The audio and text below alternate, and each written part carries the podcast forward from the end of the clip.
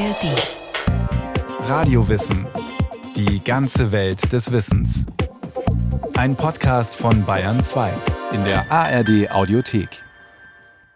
Wer wissen will, wie cool Jazz klingt, der sollte sich die Musik von Chet Baker anhören. Chet Baker war Trompeter und mit seiner Spielweise hat er den Cool Jazz mit und vor allem weiterentwickelt. Anfang der 1950er Jahre in Kalifornien. Baker musste schwere Einbrüche im Lauf seiner Karriere wegstecken. Er war heroinabhängig und er war immer ein Künstler der leisen Töne.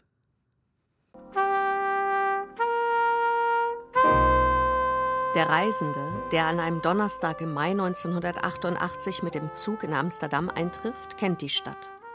Er hat hier schon viele Konzerte gegeben. Er weiß, wie man hier an Drogen kommt. An harten Stoff, wie Heroin und Kokain. Weil die Hotels, die er sonst nutzt, ausgebucht sind, versucht er es im Prinz Hendrik, einer nicht ganz so eleganten Adresse. Der Mann hat Glück. Im zweiten Stock ist noch ein Zimmer frei. Er geht nach oben und macht es sich in Raum C20 bequem. Er injiziert sich den Stoff, den er am Nachmittag gekauft hat. Eigentlich hätte der Musiker in einem anderen Hotel absteigen sollen, so war es geplant. Ein Mitarbeiter seiner Konzertagentur sollte ihn abholen und zu einem Auftritt fahren, aber Chet Baker ist nicht aufgetaucht. Kein Mensch weiß, wo er steckt, was nicht ungewöhnlich ist für den Künstler. Irgendwann wird er sich schon melden, denkt der Leiter der Konzertagentur, nur diesmal kommt es anders. Nachts, gegen drei Uhr im Prinz Hendrik. Draußen ist es ungewöhnlich warm. Chet Baker will wohl noch ein wenig spielen, wie er es früher getan hat, am offenen Fenster zwischen Innenraum und Außenwelt. Das Schiebefenster lässt sich allerdings schwer öffnen. Baker, berauscht vom Heroin, muss viel Kraft aufwenden, um das Fenster hochzudrücken. Als es gelingt, verliert er das Gleichgewicht und fällt hinaus, mitsamt seiner Trompete. Er stürzt und schlägt mit dem Hinterkopf auf dem Boden auf. Passanten, die ihn liegen sehen, halten ihn für einen Betrunkenen, bis jemand die Blutlache am Schädel bemerkt. Die Nachtglocke wird gedrückt, der Portier verständigt. Herbeigerufene Polizisten stufen die schmächtige Gestalt als die eines ungefähr Dreißigjährigen ein. Wahrscheinlich haben sie den Toten noch nicht richtig gesehen. Es ist schließlich noch stockdunkel an diesem Freitag, den 13. Mai 1988. Wer war Chet Baker, der mit 58 Jahren in Amsterdam bei einem Unfall starb? Ein schöpferischer Mensch, der dunkle Mächte herausforderte, weil er selbstbestimmt leben wollte? Ein talentierter Künstler, der als James Dean des Jazz bezeichnet wird? Oder ein gefallener Engel, der uns mit unglaublich schöner Musik beschenkt hat? Nicht nur sein Tod erinnert an eine antike Sagengestalt. Let's get lost, lost in each other's arms. Let's get lost, let them send out alarms. Ich glaube, da war ein großer positiver Kern in ihm, eine große Lebensbejahung in ihm. Ist ja auch mit 50 Jahren noch nach Europa gegangen und hat da praktisch ein neues Leben angefangen. Also er war durchaus unternehmungslustig und ich glaube nicht, dass er sterben wollte, als er dann aus dem, aus dem Hotelzimmerfenster gefallen ist. Findet Hans-Jürgen Schaal, Produzent und Jazzpublizist aus München. Chesney, genannt Chet Henry Baker Jr., wird am 23. Dezember 1929 in Yale, Oklahoma geboren. In der posthum erschienenen Autobiografie Als hätte ich Flügel erfährt man wenig über seine Kindheit, die anfangs in einem ländlichen Idyll spielt. Chesney wird in eine Bauernfamilie geboren, auf einer Farm mit vielen Tieren. Der Vater habe seine Mutter kennengelernt, erinnert sich Baker, weil er Gitarre spielte bei Tanzvergnügen am Samstagabend. Die Weltwirtschaftskrise am Ende der 20er Jahre macht jedoch nicht Halt vor dem flachen Land. Die Familie muss die Farm verlassen und zieht nach Oklahoma City, in die Stadt. Chesney wird zu Onkel Jim und Tante Agnes gegeben, während seine Eltern als Aufseher und in einer Eiscremefabrik schuften. Im Sommer darf er zur Oper auf die Farm. In der Schule ist der Junge gut, bis die Eltern 1940 umziehen an die Westküste. In der Schule von Glendale, Kalifornien, läuft es anfangs noch gut für Chet. Als sich seine Eltern zu einem weiteren Umzug entscheiden, verliert er jedoch das Interesse am Unterricht.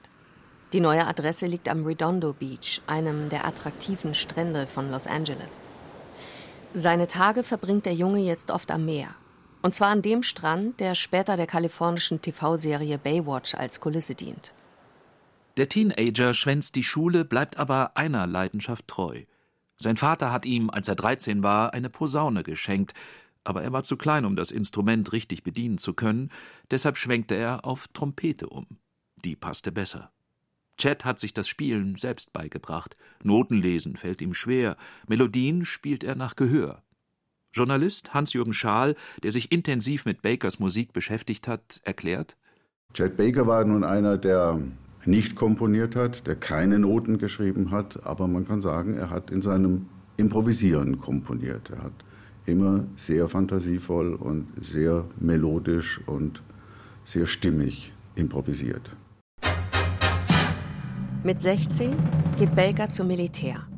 Er wird dem Musikchor zugeteilt und 1946 nach West-Berlin versetzt.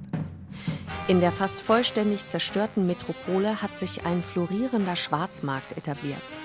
Luxusgüter wie Zigaretten, Kaffee, Seife und Schokolade dienen als Währungen. In den Unteroffiziersclubs, in denen der Trompeter spielt, läuft, wie er sagt, moderne Musik. Bebop von Dizzy Gillespie, progressiver Swing von Stan Kenton. Gierig nimmt der junge Mann die neuen Klänge in sich auf. Der Kalifornier ist kein Hochgeschwindigkeitsvirtuose, kein Stratosphärentrompeter. Was Bakers Spiel von Anfang an kennzeichnet, ist, dass es leise, langsam und sanft klingt. Für Hans-Jürgen Schaal hat dieser Stil, der Chet Baker Sound, mit einem Verlust zu tun. Er hat als Jugendlicher einen oberen Schneidezahn verloren, der ist ihm ausgeschlagen worden. Jetzt braucht man natürlich die Schneidezähne, um einen starken Ansatz zu haben auf der Trompete. Den hatte er nicht. Seine ersten Aufnahmen wurden oft bemängelt, eben wegen dieses fehlenden starken Ansatzes. Er konnte keine virtuosen Höhenflüge auf der Trompete machen. Er musste sanft, leise und tief spielen auf der Trompete.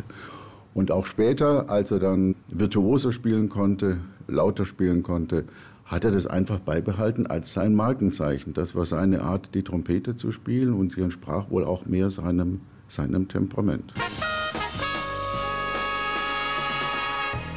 Nach dem Militär kehrt Baker nach Kalifornien zurück. Er spielt, wo immer sich eine Gelegenheit bietet. Man wird aufmerksam auf ihn.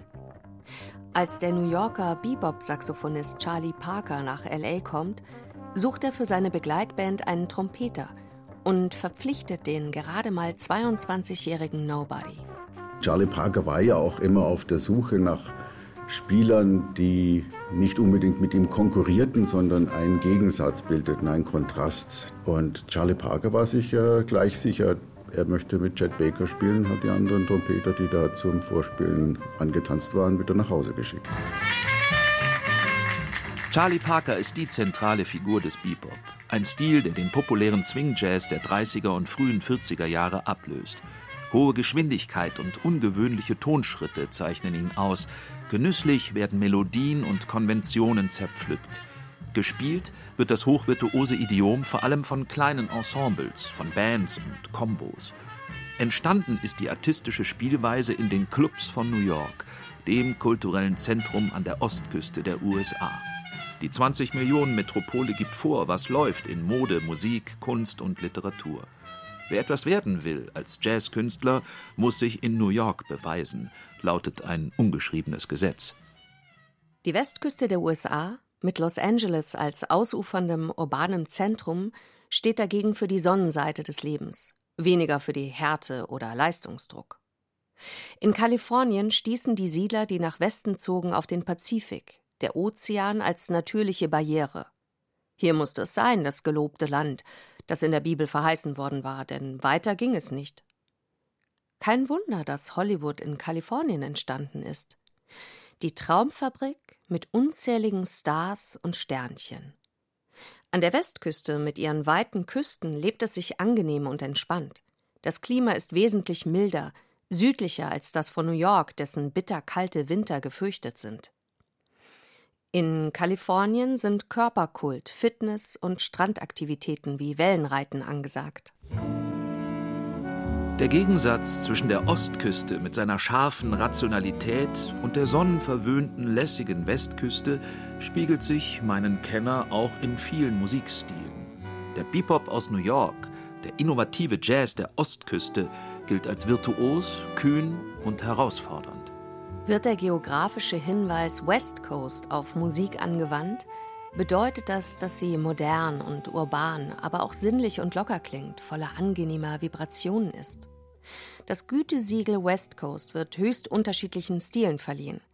Vom Surfrock der Beach Boys und den epischen Folkballaden von Crosby, Stills, Nash Young über den Country Rock der Eagles bis hin zu Warren G., einem Hip-Hop-Künstler der Westküste. Für viele spiegelt die Musik dieser Künstler und Bands die Weite der Landschaften der Westküste wider. Der Cool Jazz, den der junge Chad Baker wesentlich mitgestaltet, wird ebenfalls oft unter West Coast subsumiert. Offene, leichte Musik, die sich nicht anbietet. Ganz so simpel, findet Hans-Jürgen Schaal, ist es allerdings nicht. Der Cool Jazz ist durchaus auch eine Erfindung der afroamerikanischen Musiker. Aber er kam natürlich den weißen Musikern sehr entgegen, weil man nicht diese enorme Virtuosität gebraucht hat, weil man auch nicht diese äh, Tonbildung brauchte, weil das mehr in Richtung europäische Klanglichkeit ging. Und man sprach dann später von West Coast Jazz, weil dieser Cool Jazz an der Westküste natürlich eigene Schwerpunkte gesetzt hat. Er gilt ja manchmal so als besonders entspannt und besonders sonnig. Ich höre ihn eigentlich mehr als sehr verkopft.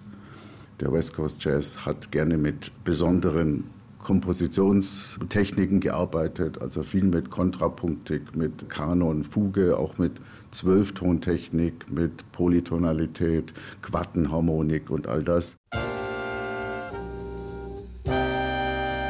Entstanden ist der Cool Jazz aber tatsächlich in New York, also an der Ostküste.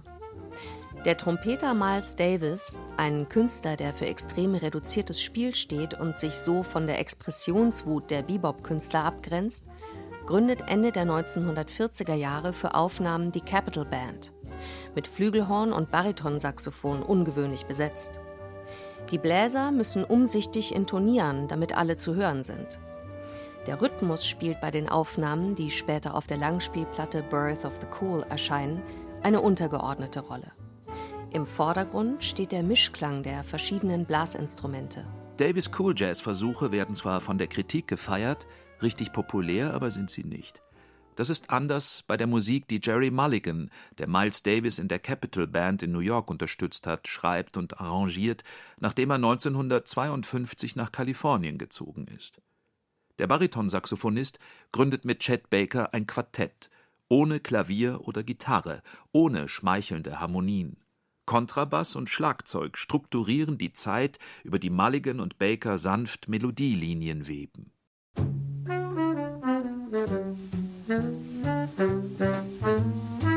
Cool Jazz nennen Kritiker und Fans den neuen Stil, um ihn abzugrenzen vom Bebop.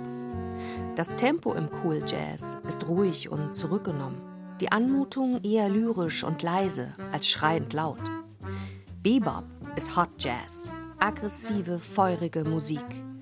Cool Jazz, wie ihn Mulligan und Baker betreiben, wirkt dagegen taghell, überlegt und weltabgewandt. Als würden die Musiker der Hektik bewusst den Rücken kehren und sich ganz und gar versenken in ein Artefakt aus Klängen und Tönen. Als Mulligan wegen eines Drogendelikts ins Gefängnis kommt, gründet Chet Baker ein eigenes Quartett. Der Pianist Russ Freeman übernimmt jetzt Mulligans Rolle. Er schreibt und arrangiert die Stücke, kümmert sich um Engagements, verwaltet die Finanzen. Chet Baker vergnügt sich derweil anderweitig. Chet Baker hat eigentlich nie gelernt, da für sich oder für die Band Verantwortung zu übernehmen. Er hat eigentlich nur Party gefeiert, schnelle Autos, schöne Frauen, Drogen, das war das Ding. Und es gab eben immer genug junge Leute um ihn herum, die ihn darin bestärkt haben. Das erklärt wahrscheinlich, warum er dann in den 50er Jahren diesen großen Absturz erlebt hat nach diesem sehr schnellen Aufstieg. They're writing songs of love. but not for me. A lucky stars above, but not for me. With love to lead the way, I've found more clouds of gray than any Russian play could guarantee. Noch ist der junge Mr. Baker unverkennbar auf dem Weg nach oben. Seine Popularität steigt, als er den Rat eines Labelbetreibers befolgt und singt. Bis dahin hatte er nur aus Verlegenheit gesungen, doch Gesangsaufnahmen sprechen nicht nur Jazzfans an. Sie werden zudem von populären Radiosendern gespielt. Die Platte Chet Sings wird 1956 ein Erfolg. Die Ballade My Funny Valentine avanciert zu Bakers Signature Song, seinem Erkennungslied. Also für meine Ohren singt er genauso, wie er Trompete spielt. Sanft, leise und in diesem Trompetenregister. Das wirkt natürlich irgendwie androgyn. Ja, also das kam gut an in den 1950er Jahren, speziell beim weiblichen Publikum. Das wirkte einfach jünglingshaft, ein bisschen unschuldig auch. Wer jetzt heute diese Stimme zum ersten Mal hört, der denkt vielleicht, der klingt eigentlich wie eine Frau. Also er hatte sicherlich keine wirkliche Singstimme, aber er hatte natürlich eine sichere Intonation und er hat natürlich auch immer nur Lieder gesungen, die zu dieser weichen, sanften Stimme gepasst haben. Er hat also keine Macho-Songs gesungen, sondern hat nur sehr sensible Balladen gesungen. I get along without you very well. Of course I do. Except Ein weiterer Faktor der Ikonografie sind die Porträts, die Fotokünstler William Claxton anfertigt. Obwohl Baker auf den stilvollen Schwarz-Weiß-Fotos nie lächelt, ist er ungeheuer fotogen. Ein hübscher junger Mann, in sich gekehrt, verletzlich, etwas verloren. Der ehemalige Modefotograf Claxton weiß, wie man den Jungstar inszenieren muss, damit er Starqualitäten oder anders gesagt das nötige Charisma entfalten kann. But I get along without you very well. Chet Baker hat also in mehrfacher Hinsicht Glück. Er verkörpert den Zeitgeist. Das weibliche Publikum findet ihn attraktiv. Und der Jazz in den USA, wo im Süden die sogenannte Rassentrennung immer noch gesetzlich festgeschrieben ist, braucht saubere, weiße, junge Stars wie ihn. Für Baker-Fans ist es jedenfalls ein Schock, als der Künstler 1959 kurz vor Drehbeginn eines Spielfilms wegen Drogen verhaftet wird. Die Dreharbeiten mit Natalie Wood und Robert Wagner als Ersatz für Baker finden trotzdem statt. Titel des Films All the Fine Young Cannibals.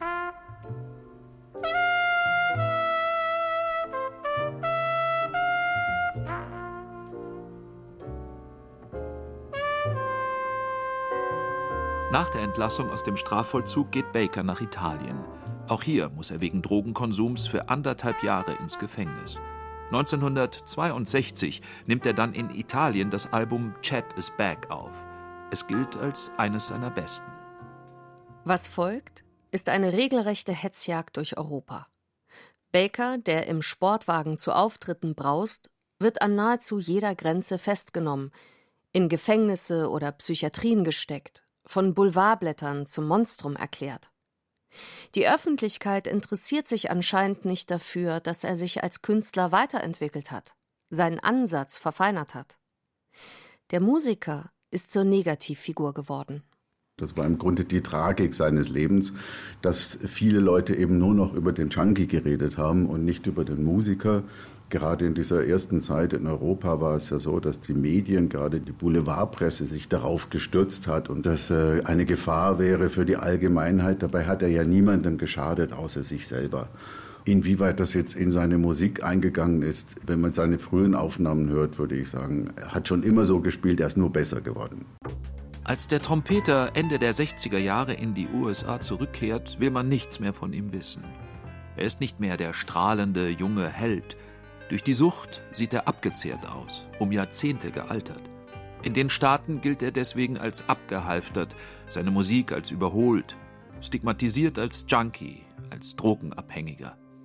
Hinzu kommt, Jazz wird nun verstärkt und verfremdet. Junge Jazzmusiker setzen jetzt gerne E-Pianos und E-Gitarren ein. Sie verbinden lauten Rock mit Jazz-Improvisation. Fusion nennt sich das. Nichts für einen Leisetreter wie Chet Baker. Als man ihm weitere Zähne ausschlägt, weil er seine Drogenrechnung nicht begleichen kann, ist der absolute Karrieretiefpunkt erreicht. Aber Baker kämpft sich zurück. Er bekommt ein künstliches Gebiss und arbeitet mehrere Jahre daran, damit einen guten Ansatz für sein Instrument hinzubekommen. 1972 wagt er in New York ein Comeback.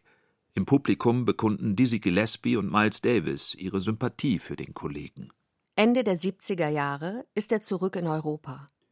Er gastiert vor allem in Metropolen wie Paris, London, Brüssel, Berlin und Stockholm. Jahrelang verzichtet er in seinen Bands auf ein Schlagzeug. 1000 Dollar verlangt er für ein Live-Konzert, 5000 für eine Albumproduktion, auszuzahlen in Bar nach der Veranstaltung, dann ab ins Hotel oder ins Auto und weiter durch die Nacht. Dass ein derartiger Freigeist kein verantwortungsvoller Vater ist und auch kein zuverlässiger Liebhaber, dürfte klar sein. Gegen Ende seines Lebens hat Baker noch nicht einmal ein Bankkonto. Er übernachtet in Hotels und fährt mit Zug oder Auto von Auftritt zu Auftritt. Luxusnomade nennen ihn seine Kinder, die er mit mehreren Frauen hat, aber nur selten sieht. Nicht alle seine Konzerte sind großartig, aber doch viele. Von Cool Jazz spricht nun kaum noch jemand, wird ein Konzert von ihm angekündigt. Modern, Contemporary oder kammermusikalischer Jazz passt ja auch besser. Sein Name bürgt jedenfalls für kunstvoll vorgetragene lyrische Balladen. Was wird bleiben von Chet Baker? Dem Künstler, der 1988 im Alter von nur 58 Jahren wie ein gefallener Engel in Amsterdam aus dem Hotelfenster gestürzt ist. Hans-Jürgen Schaal fasst zusammen. Na, einmal ein Feeling, eine Emotion, die eigentlich in vielen Lebenslagen passt. Eine Emotion, die etwas melancholisch ist, aber nicht traurig, die etwas positiv ist, aber nicht verklärend und es bleibt einfach eine, eine große musikalische Fantasie, ein wunderschöner Trompetenton, eine äh, unglaubliche Intonationssicherheit. Ja, es bleibt einfach schöne Musik.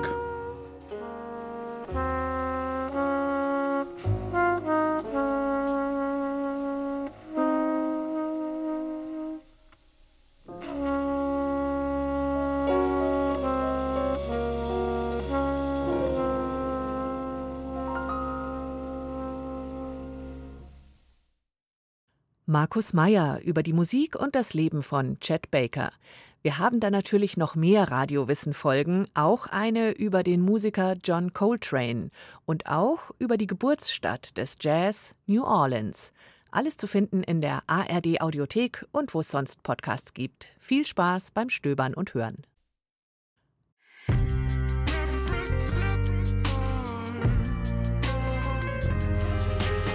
Im Cosmo Video Podcast Iran im Herzen geht es um verschiedene Aspekte der Frau-Leben-Freiheit-Bewegung. Wir reden zum Beispiel auch über die Klimakrise in Iran mit Luisa Neubauer. Ich darf nicht weggucken, wenn Menschen für den Einsatz von Klima, für Umwelt und für Natur unglaubliche Gegenwehr erleben. Fridays for Future Deutschland, die solidarisieren sich mit der iranischen Umwelt- und Tierschutzbewegung, denn einige Aktivistinnen sitzen für ihre Arbeit im Gefängnis. Du weißt, dass jeder Schritt, jedes Wort, was du sprichst, jede Aktion, die du machst, dich dein Leben kosten kann. Luisa Neubauer ist bei Iran im Herzen mit dabei. Schaut euch diesen Videopodcast gerne auf Spotify an oder dem Cosmo YouTube-Kanal oder hört den Podcast überall da, wo ihr gerne eure Podcasts hört.